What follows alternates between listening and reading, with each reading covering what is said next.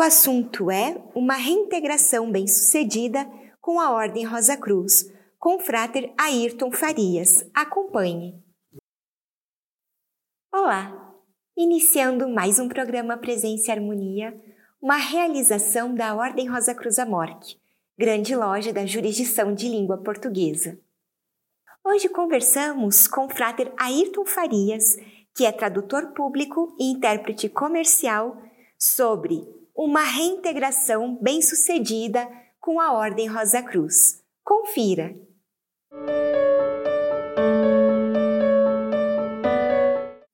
Frater Ayrton, que bom recebê-lo aqui no programa Presença e Harmonia.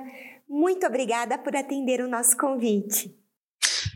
É um grande prazer, Soror Vivian, mesmo porque este espaço é um espaço privilegiado, eu sei disso, e tenho certeza que milhares de outros membros da ordem que estivessem no meu lugar estariam sentindo a mesma emoção que eu estou de estar com vocês aqui.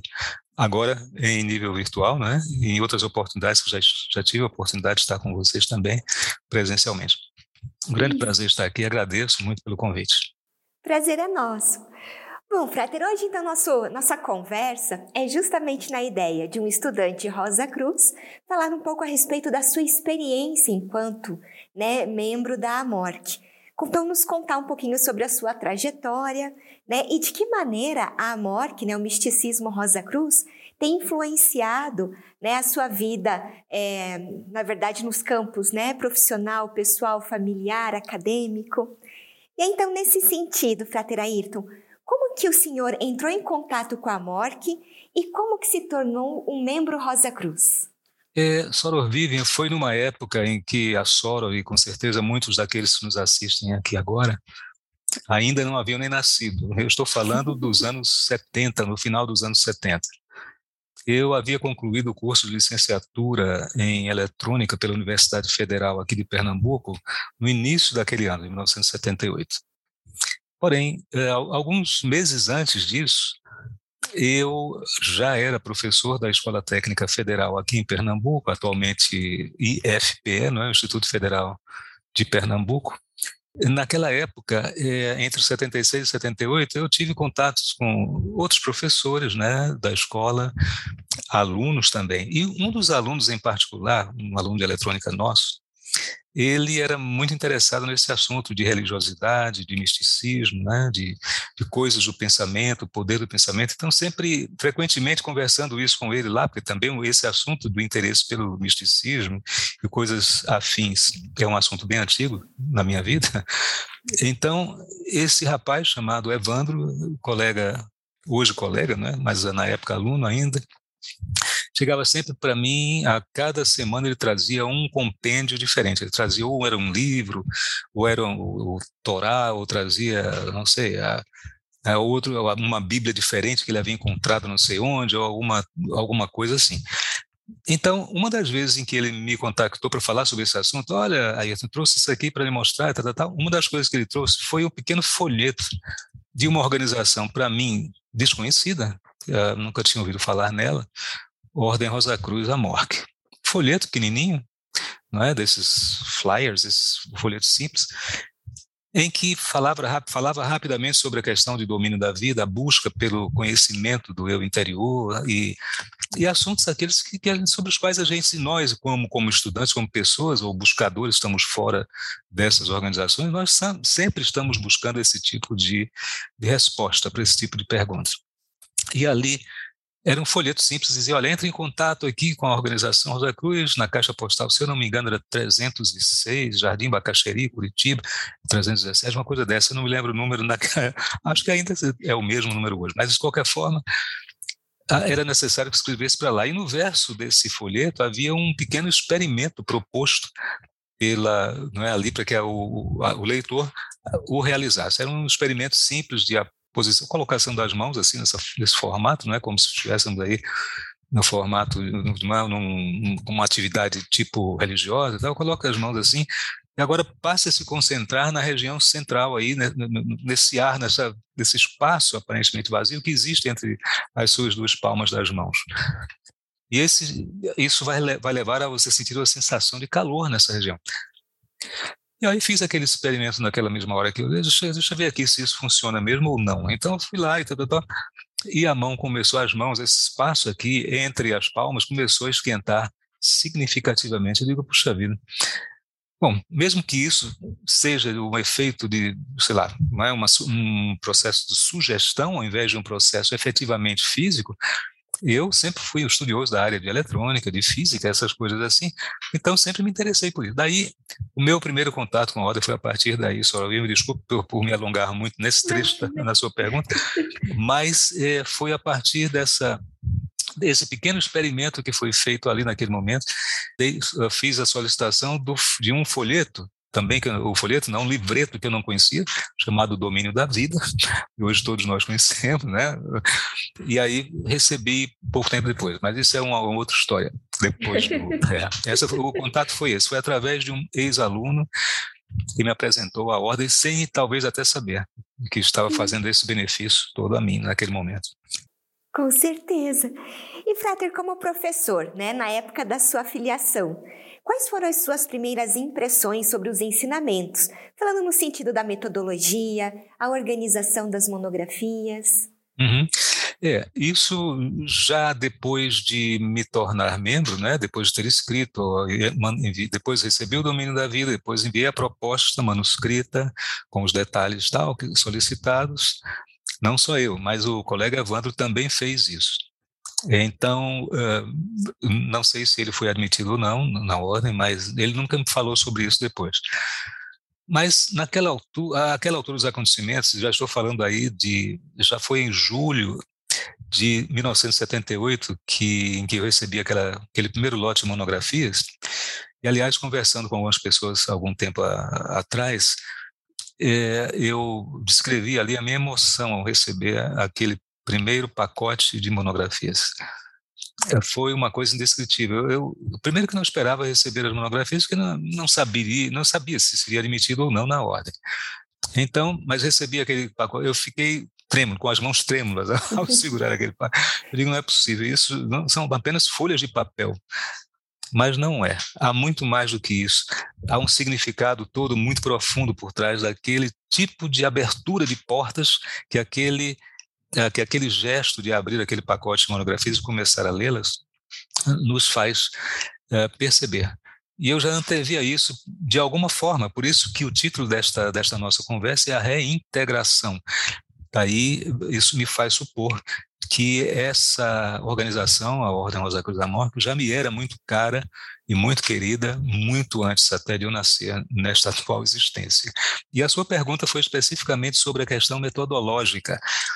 E aí que me, eu me, bom, eu me surpreendi positivamente nesse aspecto, né?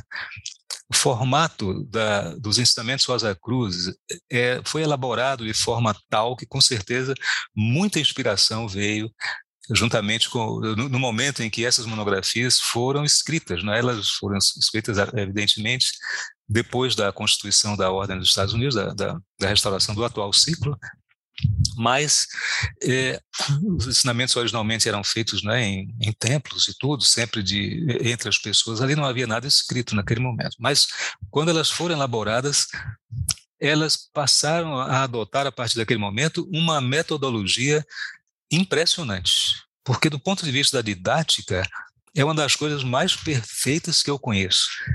E a minha formação foi na área de ensino, quer dizer, de eletrônica, obviamente, mas foi na área de ensino primordialmente.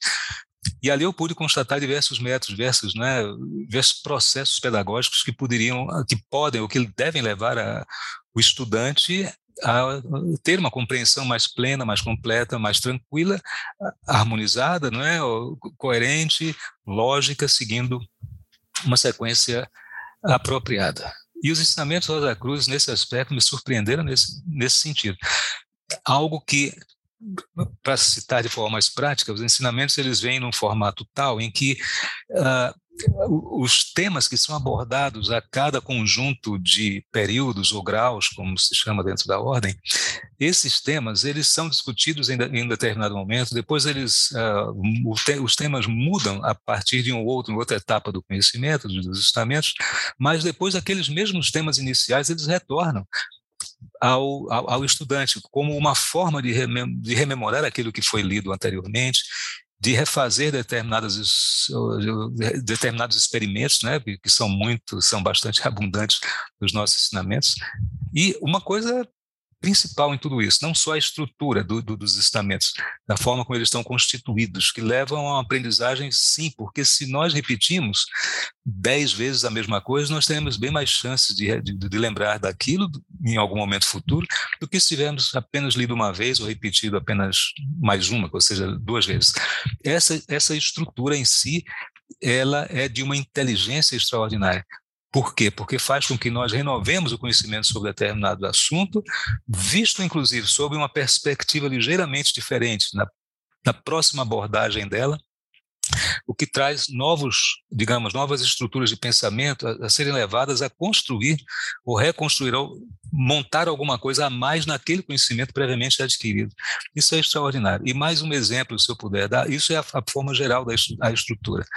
Isso levou um dos nossos fratres aqui em Pernambuco, o frater Frederico Braga, na época também, que se afiliou à ordem depois de mim, aliás, por influência minha, até eu mostrando a ele, que nós discutimos muito sobre esse mesmo tipo de assunto, é, em conversas informais, muitas vezes, e, e quando eu descobri, uh, através de Evandro, nosso ex-aluno, né, o, uh, os portais da Ordem Rosa Cruz, eu imediatamente tive essa, esse, né, esse impulso de compartilhar aquele, aquele, aquele beneplácito que eu estava recebendo com outras pessoas para transferir para elas também esse mesmo privilégio que eu tive. E o professor Frederico Braga, também professor da escola de uma outra disciplina, já de telefonia, o que é que ele fez? Também entrou na ordem e, inspirado pelo, pelo modelo, é, ele criou um sistema de módulos, veja aí a correlação entre módulos e monografias, né? entre um modelo de ensinamento da telefonia através desse sistema de módulos em espiral ascendente, que foi exatamente a terminologia que ele usou para descrever esse método que ele usou. Fez um sucesso extraordinário. Por quê? Porque é simplesmente a mesma metodologia, só que aplicada agora na área técnica. Ele aproveitou isso de forma maravilhosa. E esses são os dois pontos principais que eu queria trazer. Em relação à questão da metodologia Rosa Cruz, as pessoas não têm como não aprender aquilo que está nas monografias. É evidente, em níveis diferentes de profundidade, isso vai depender muito do histórico do passado de cada um, da formação que tem e tudo, mas os princípios que estão lá serão aprendidos com certeza por qualquer um de nós. Mesmo porque todos nós, estudantes mais antigos ou menos antigos, temos os mesmos direitos a, a chegar a alcançar esse nível de conhecimento. Para nós é um privilégio enorme, minha irmã. Com toda certeza. E Frater, ainda falando dessa experiência, né? Porque a gente sabe que além das monografias, do nosso estudo no lar, a gente também tem a vivência junto aos organismos afiliados. Então, como que o Frater descobriu o organismo afiliado, né? Na sua cidade? Como que foi essa sua relação? Como foi recebido, né, naquela ocasião? É, obrigado pela pergunta, minha irmã. O, os membros de, do Sanctum no Lar, que são os estudantes de Rosa Cruzes, uh, que estudam apenas em casa, no aconchego do lar e tudo, são tão membros quanto todos nós, ou quaisquer de nós que tenhamos frequentado algum organismo afiliado. Descobrir o, o organismo afiliado mais próximo da minha casa, e eu aqui onde estou, eu estou falando, né, é o endereço em que em que eu moro já há quase 38 anos, mais ou menos, eu não era, eu não fui membro da ordem ah, quando estava morando aqui. Mas o que, curiosamente, o organismo afiliado mais próximo daqui, da minha casa, é exatamente a ordem, a loja Rosa Cruz Recife, a Morque, que fica não mais do que cinco minutos daqui, não é, de deslocamento.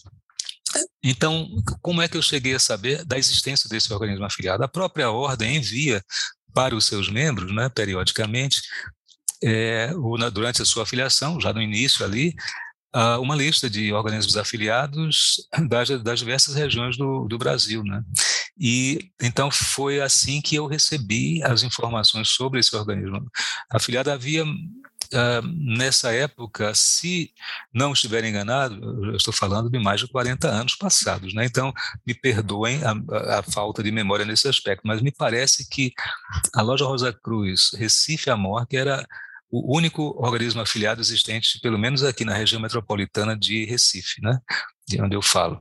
Então, a ordem me informou a lista de organismos afiliados. Nessa época eu morava já mais distante, lá próximo do aeroporto, dos Guararapes, Gilberto Freire, mas ainda assim, aquele era o organismo afiliado mais próximo que eu tinha. É, acho que se houvesse outro era mais distante.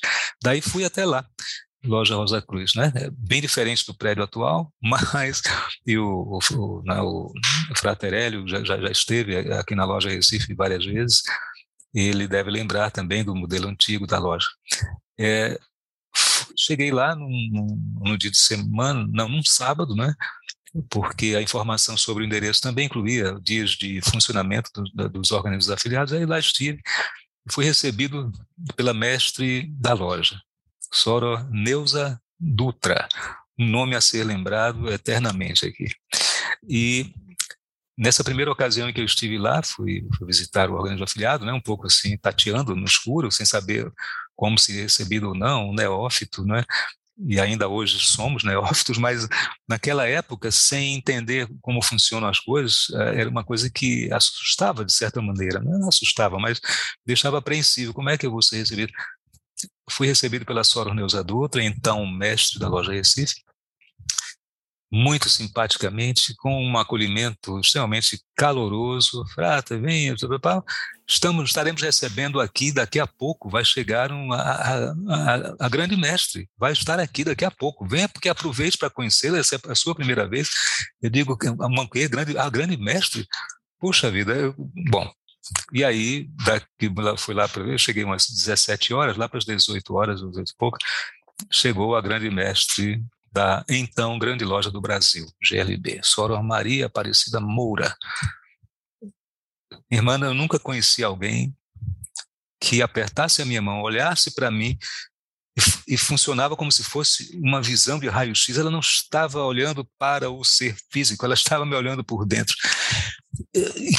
Que aura maravilhosa a Sora Maria Moura tinha, daí tenho a minha lembrança da presença dela aqui em Recife, da Sora Neuza Adulta, que a apresentou a mim, né? e eu tive esse privilégio não só de visitar um organismo afiliado e ter a sorte, entre aspas, se nós pudermos dizer assim, de conhecer a grande mestre já naquele dia em que visitei a loja pela primeira vez, e mais que isso, conhecer aquela pessoa magnífica, magnânima e extraordinariamente por quem eu tenho um carinho todo especial. E ela, onde estiver, sabe disso. Tenho certeza. E, Frater, como foi respirar, então, os ares de um organismo afiliado? Né? E você tem algumas experiências mais marcantes? Imagino que além, é claro, de já no primeiro dia conhecer a Soror Maria, né? Mas além deste, algum outro episódio marcante? É, sim, esse evidentemente que foi Soror Vivian. O, o episódio digamos, supremo de todas essas, essas uh, todas as experiências vividas no organismo afiliado. Né? Depois de visitar a loja, e depois, a verdade é a seguinte, que depois de mim, vários outros colegas da própria escola técnica onde eu ensinava também vieram para o para a Ordem Rosa Cruz. Né? O caso do Frater Laelson Baima, que também foi mestre duas vezes na loja Recife, monitor regional, etc. Quando cheguei lá, não havia essas pessoas ainda, porque elas vieram depois, um pouco depois. Mas eu soube que, que, que a atividade do, da, da, loja, a atividade do organismo afiliado, seja loja, capítulo, pronaus, né, é, são atividades que precisam dos membros, que, de pessoas que colaborem com essas atividades, né, de forma voluntária, é? E, e, naturalmente muito interessada, mas interessada no ponto, não, eu ia dizer desinteressada, mas eu resolvi trocar. Muito interessada, forma muito interessada no próprio contexto do, de, de, um ambiente templário, do, do ambiente da própria loja, em que o misticismo ali aflora por todos os poros, né, daquelas paredes, daqueles, né, do, do, do templo, daquele, daquele lugar maravilhoso que é um organismo afiliado, seja ele de que porte for, seja a Suprema Grande Loja, não é lá, no, ou seja um, um Pronaus, que é um organismo de menor porte, né, e que, mas há algo de, de mágico, de, né, de, mágico, eu digo não no sentido de, de, de magia do, dos mágicos, né, porque ali é ilusão, mas eu estou falando de algo de mágico no sentido de etéreo, tem alguma coisa que nos atrai num organismo afiliado, e eu tenho, eu tenho uma pequena, uma ligeira desconfiança do que é. É exatamente uma coisa chamada egrégora, que, com, né, que é, é uma descrição um pouco mais longa, mas seria mais ou menos o somatório dos pensamentos, das, né, do, dos sentimentos das pessoas que estão ali trabalhando para um objetivo específico.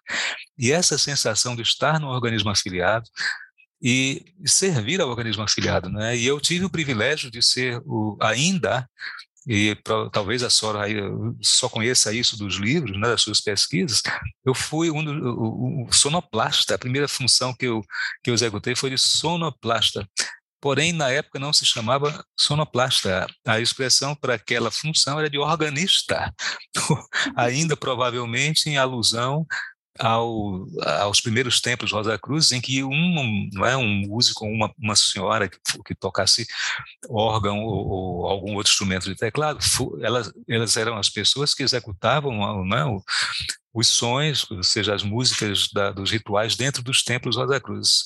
E aí manteve-se até aquela época em que eu entrei, ainda se chamava organista. Então, a, a, mestre da loja me perguntou: você, Frata, não quer ser organista? Eu digo, mas só, eu não toco teclado, não, não toco órgão e tal. Ela disse: ah, mas é a função de colocar a sonorização, a, a parte né, de iluminação do templo e tudo mais. Então, é, ali foi a minha experiência, a minha primeira experiência como uh, oficial, nesse caso, oficial ritualístico, dentro de um templo. E, uh, em termos de uh, experiências outras, houve muitas sim além da, da questão da, do encontro com a Soro, a Soro Maria Moura, né, que foi extraordinário, como eu já disse, é, houve também muitas ocasiões em que, também servindo como oficial ritualístico, etc., e atuando, servindo sempre a ordem, independente da função, em que eu tive que participar de vários rituais, né, tanto de aposição de nomes, como rituais fúnebres e coisas assim, que são rituais abertos ao público, inclusive, né?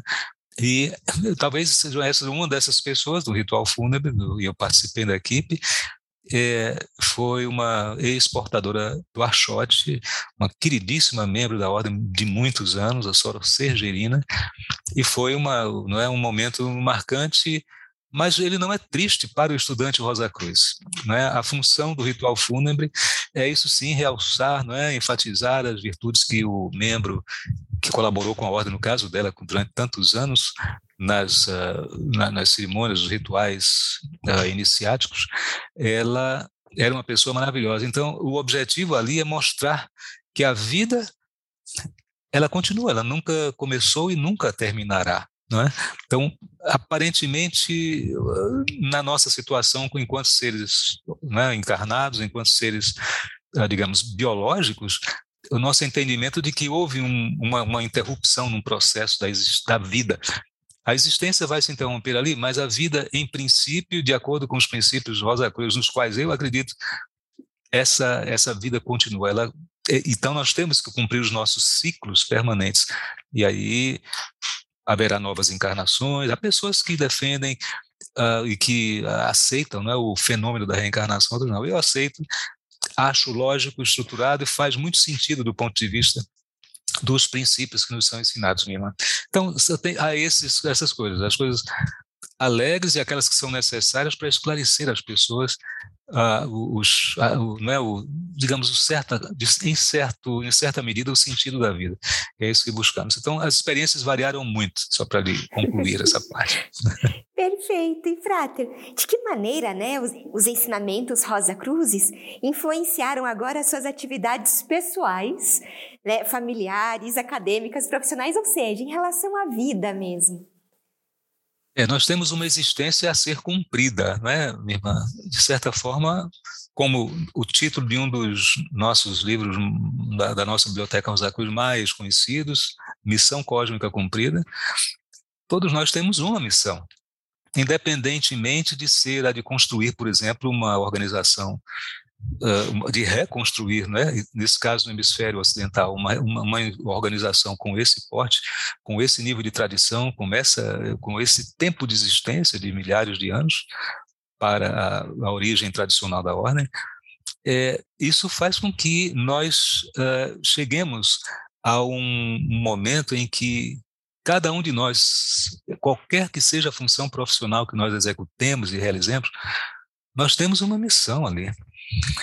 E ela precisa, evidentemente, ser cumprida. Quando a gente olha para a natureza em nossa volta, a gente diz: não, peraí, a árvore cumpre o seu ciclo, não é? ela cumpre a sua missão, por assim dizer, não é? de produzir frutos e depois né, voltar ao estágio em que começou e depois voltar novamente a mais um ciclo de existência e produzir mais frutos, etc.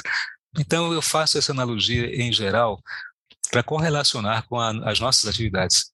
Poderia ser um sapateiro como Jacob Boehme, um grande místico, não é, bem bastante conhecido. Poderia ser um inventor, não é, Benjamin Franklin, não é, que teve esse papel importante na vida dos Estados Unidos. Uh, uma cantora maravilhosa, não é, Edith Piaf também. E apesar de todas as dificuldades que enfrentou, buscou os portais da Ordem Rosa Cruz e me parece que, de acordo com os relatos, foi uma das coisas mais maravilhosas que ela fez nos seus últimos dias, não é? Ela chegou a um dos, dos graus da nossa ordem, graus de templo, e, é, e outras pessoas mais simples que nem percebem que estão cumprindo uma função, uma missão.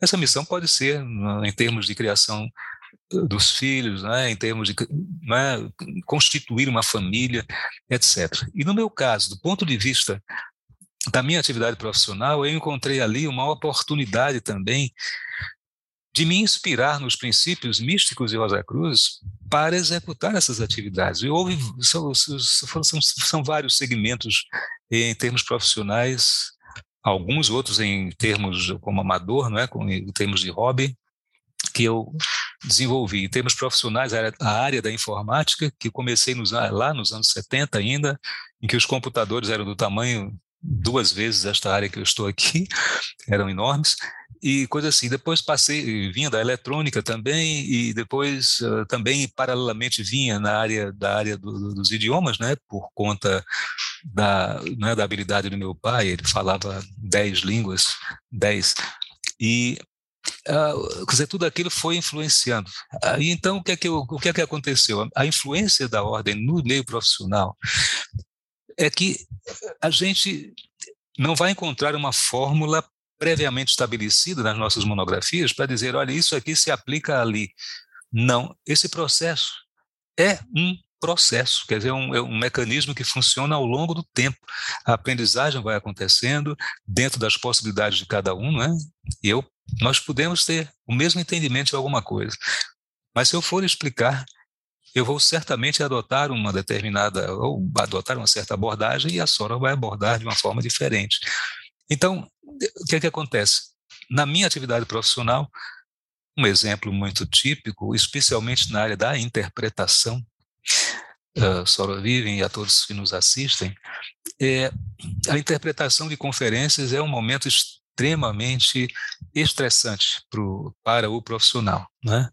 porque aquele profissional está no centro entre duas pessoas, dois grupos ou duas sociedades, ou até, digamos, uh, muitas pessoas, por exemplo, de culturas totalmente diferentes, e aquela pessoa ali é o foco, o ponto central da criação de uma ponte de entendimento entre uma cultura e a outra. Isso, por si só, é um fardo de responsabilidade gigantesco. Aí, no que é que a ordem, os princípios místicos, as diferentes monografias explicando essas questões, os experimentos, nos levam, levaram a mim pessoalmente, né, nesse caso eu estou descrevendo a minha experiência, a, a aproveitar desses ensinamentos para então é, construir uma forma de trabalhar dentro de um ambiente sempre harmônico. Eu me refiro ao controle emocional.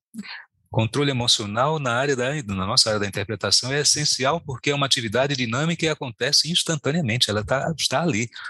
Se houver um erro gigantesco ou pequeno, as pessoas vão perceber. E nós, como seres humanos, não estamos preparados para esse desafio, para, para apontarem o dedo e dizer: olha, você errou, a culpa é sua de que as coisas não funcionaram. Isso representa um, eu tenho certeza que todos nós aqui concordamos com isso, né? O fato de alguém apontar o dedo para você e você saber que realmente falhou, esse é um dos pontos essenciais. No entanto, o misticismo, os ensinamentos da cruz, eh, me fizeram, eh, digamos, refletir sobre essas questões ao longo do tempo. E, primeiro, a questão emocional. Eu tenho que me posicionar do ponto de vista psicológico, obviamente, profissional, de maneira que essas questões, dessas dúvidas que podem surgir, ou de que eu possa eventualmente vir a errar, eu tenho que lidar positivamente com isso. Pode dizer, bom, eu vou errar? Posso sim. Pelo menos nessa estrutura humana que eu estou aqui, me é permitido ainda cometer algum erro, não é? Não. O Frater Tinoco, aqui de Recife, também diz sempre: não, não, você não diga isso a um piloto de avião. bom, eu, eu, concordo com ele nesse sentido, né? Mas uh, o que é que acontece? É a busca da concentração, que é um dos elementos mais, uh, mais estimulados para que nós exercitemos, para chegar àquele ambiente, digamos, interior, emocional, não é? psíquico e até espiritual, em que nós estejamos, tenhamos ali a certeza de que estamos em conexão com as forças superiores do universo, com aquele Deus que os Rosa Cruz chamam Deus do nosso coração, ou Deus da nossa compreensão. Ali a gente, eu pessoalmente, na hora de atuar, seja até na, na, na tradução escrita, como tradutor público que sou, é, o momento é de reflexão, de calma, de tranquilidade, de buscar essa paz interior, aquela não é a paz profunda que os Rosa Cruzes propõem também em todas as suas mensagens, mas é aquela busca pela harmonia, pela ressonância com as, com as energias vibratórias mais elevadas do universo. Isso faz com que no momento de ouvir alguém interpretar para o outro, eu de, de certa forma me coloco na posição do outro. É como se eu e o outro fôssemos um só. A busca é por esse princípio aí, que no passado chamava isso do processo da assunção. A busca pela harmonização com a outra pessoa. É como se eu estivesse no pensamento dela. É um fenômeno que eu uso cotidianamente e, e dá resultados extraordinários. Pelo que dizem as pessoas que, que são as beneficiárias, digamos assim, dos, é daquela, daquele trabalho que eu realizo ali. Então, de que forma esses princípios têm ajudado, minha irmã, mais do que isso, permitindo que dois, duas comunidades ou dois, pessoas de países diferentes se entendam, só esse sentimento de fazer as pessoas se entenderem é de uma nobreza extraordinária. Só isso já nos ajuda a nos colocar numa posição em que nós estamos, no sentido mais profundo, em harmonia em ressonância. E, bom, esse é o exemplo prático que eu podia trazer sobre essa questão que a Sora me, me fez. Excelente! Imagina! E, Frater, para quem está nos assistindo, né, que de repente não conhece muito bem a ordem, que mensagem final de estímulo, né, o Frater poderia deixar aos buscadores, né, e também aos próprios membros Rosa Cruzes? É, minha irmã, obrigado pela, pela oportunidade agora de me dirigir mais amplamente né, àqueles que nos assistem e também aos membros uh, da própria ordem, que nós temos, todos nós temos, e aqui não vai nenhuma declaração de perfeição em absolutamente nada, mesmo porque se perfeito eu fosse, aqui neste plano nem estaria. então, é, a questão é a seguinte: é, nós temos as nossas dificuldades, cada um de nós tem as suas próprias é, idiosincrasias, tem as suas peculiaridades, as suas características, mas é, eu diria o seguinte: não desista em nenhum momento. Há aqueles momentos em que a gente parece que, que as coisas em nossa volta, as coisas estão indo menos bem do que nós gostaríamos que fossem, não é? Há dificuldades, às vezes, de relacionamento entre pessoas dentro dos próprios organismos afiliados, ou membros, os que são membros, e os que uh, são membros também fora dos organismos afiliados, às vezes têm suas dificuldades, têm suas, uh, seus momentos mais difíceis, né? E isso nós vamos encontrar em qualquer parte do mundo, seja no hemisfério norte, seja aqui no hemisfério sul. A mensagem que eu posso trazer para todos nós, membros ou não da ordem, os buscadores que estão pensando em, em, em dar os primeiros passos, né, ultrapassando os umbrais dessa, dessa ordem milenar tradicional, é que não deixem que, que fatores menores interfiram na sua afiliação e muito menos na sua dedicação aos ensinamentos, aos estudos propriamente ditos, e principalmente ao exercício de aplicação mono, da, dos experimentos que são propostos. As monografias têm um valor intelectual, mas os, os, experimentos que são realizados, não é? as ações práticas que nós estudantes aplicamos aqui e ali para ajudar as pessoas a terem a se harmonizarem mais, isso acaba refletindo para cada um de nós, isso nós estamos gerando vibrações positivas, pensando em construir alguma coisa em favor de alguém, ou restaurar a saúde, ou visualizar a pessoa saindo de uma situação difícil, não é? Qualquer que seja o segmento da vida. E nesse momento em que nós projetamos esses pensamentos e o nosso trabalho como estudantes Rosa Cruz, como estudantes de misticismo, dessa ordem particular milenar e seríssima e de extrema, muito conhecida, de extrema reputação pelo mundo todo, não é somente no Brasil, nós temos né, organismos afiliados aí em, no mundo inteiro, a, a, mensagem é essa, de por favor, não desistam, não, não, é, não, não, não se detenham diante do primeiro obstáculo, vamos procurar a saída, a solução, e sempre há uma solução para todas as coisas em nossa volta. O convite está feito, eu gostaria de pedir a que todos se conscientizassem de que nós precisamos de você, nós precisamos dos nossos vizinhos, nós precisamos de todos nós, em nossa volta. E por quê? Porque nós, no final, nós somos resultado e oriundos da mesma fonte.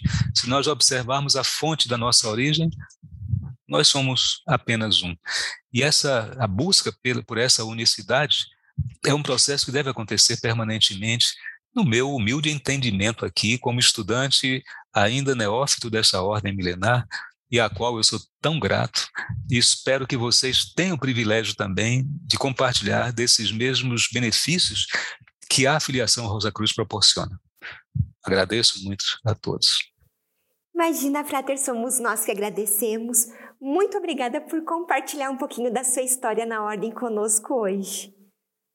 Eu que agradeço, minha irmã, agradeço, e os agradecimentos são extensivos, né, a todos os que fazem a produção do programa, é, em, particular, em nome da Soro Vivian, eu uh, saúdo a todos e todas, e também, por extensão, ao nosso grande mestre, o frater Hélio de Moraes e Marques, e também, por extensão, porque não, ao nosso, ao nosso imperador, o frater Cláudio Mazurco, e como eu disse no começo, uma pessoa que ele, ele, é da Itália, mas ele fala português melhor do que todos nós aqui.